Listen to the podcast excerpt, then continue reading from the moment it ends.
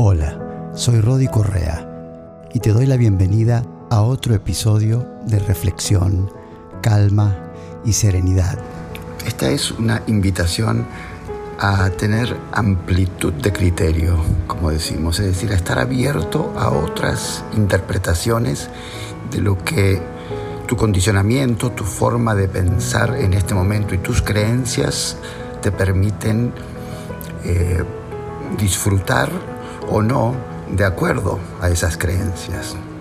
Nos guste o no, eh, nuestro condicionamiento y la forma en que fuimos criados y las creencias que adoptamos son las que deciden, entre comillas, eh, o afectan de una manera significativa eh, cuánto disfrutamos de la vida o cuánto a veces sufrimos en la vida, por dar los dos extremos. Entonces, repito, esta es una invitación a tener amplitud de criterio, a estar abierto a que a pesar de que para algunos de los que escuchen quizás esto no sea un tema importante, para otros lo es por la forma en que fueron educados. Y me refiero a la Pascua, al Domingo de Resurrección. Acabo de recibir un poema hermosísimo de Gabriela Mistral que me gustaría compartir aquí acerca de un personaje maravilloso para mí, por la forma en que yo fui criado y que para algunos es eh, una persona más. Eh, y nada de malo tiene ni una interpretación ni la otra. Pero te invito a que con amplitud de criterio escuches las hermosas palabras de lo que para Gabriela Mistral representa Jesús de Nazaret. Gabriela Mistral fue una poeta, diplomática, profesora y pedagoga chilena y por su trabajo poético recibió el Premio Nobel de Literatura en 1945. Fue la primera mujer iberoamericana y la segunda persona latinoamericana en recibir un premio Nobel.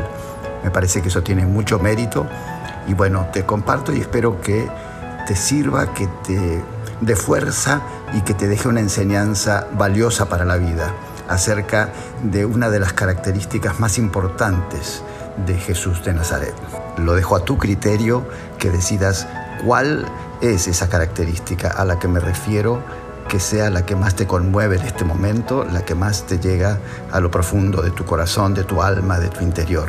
Y que esto te transmita paz y amor, como escribió una de mis hermanas eh, en el chat de hoy, domingo de resurrección, que es 17 de abril de 2022 eh, que tengamos paz y amor y que eso ilumine nuestro camino. Y ahora el poema. ¿De quién quiere usted la imagen? preguntó el imaginero. Tenemos santos de pino, hay imágenes de yeso. Mire este Cristo yacente, madera de puro cedro. Depende de quién la encarga, una familia o un templo, o si el único objetivo es ponerla en un museo. Déjeme pues que le explique lo que de verdad deseo. Yo necesito una imagen de Jesús el Galileo que refleje su fracaso intentando un mundo nuevo, que conmueva las conciencias y cambie los pensamientos.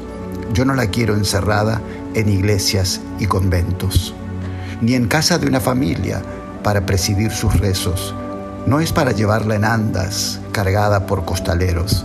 Yo quiero una imagen viva de un Jesús hombre y sufriendo, que ilumine a quien la mire el corazón y el cerebro.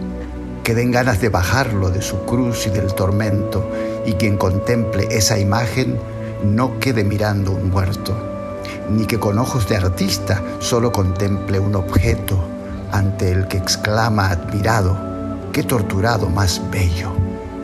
Perdóneme si le digo, responde el imaginero, que aquí no hallará seguro la imagen del Nazareno.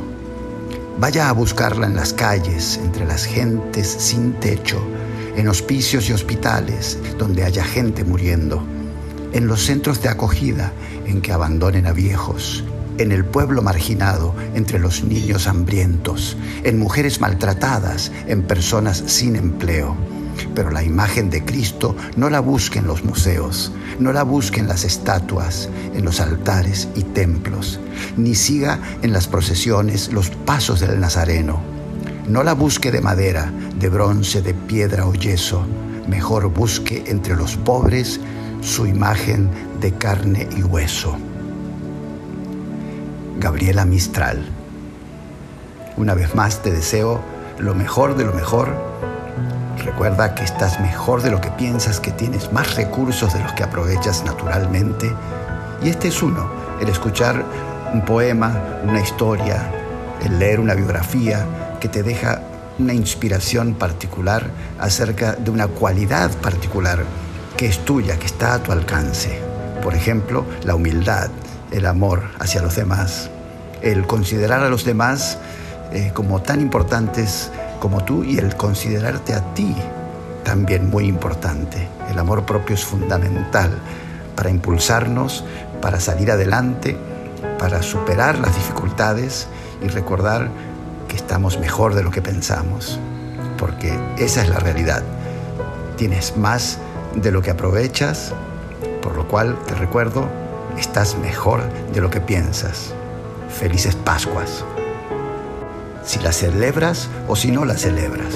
Una celebración es un recuerdo, un día en el que se establece que recordamos algo en particular, un evento en particular.